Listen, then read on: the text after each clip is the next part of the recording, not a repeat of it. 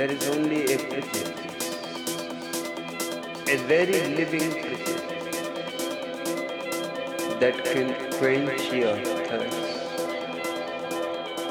that can fulfill your longing.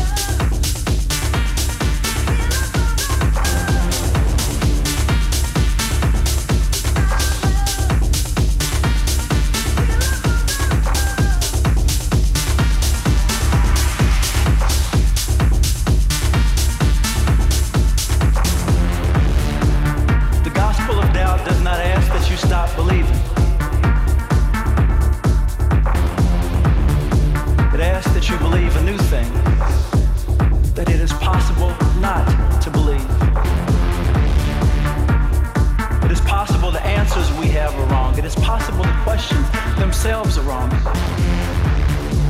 Yes, the gospel of doubt means that it is possible that we are wrong.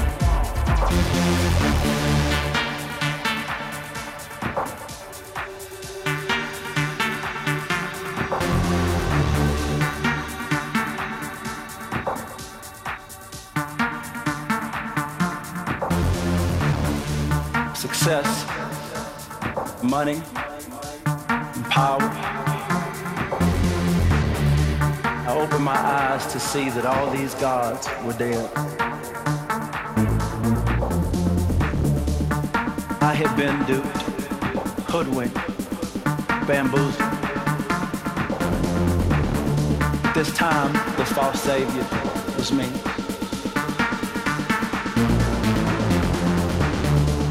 The gospel of doubt does not ask that you stop believing.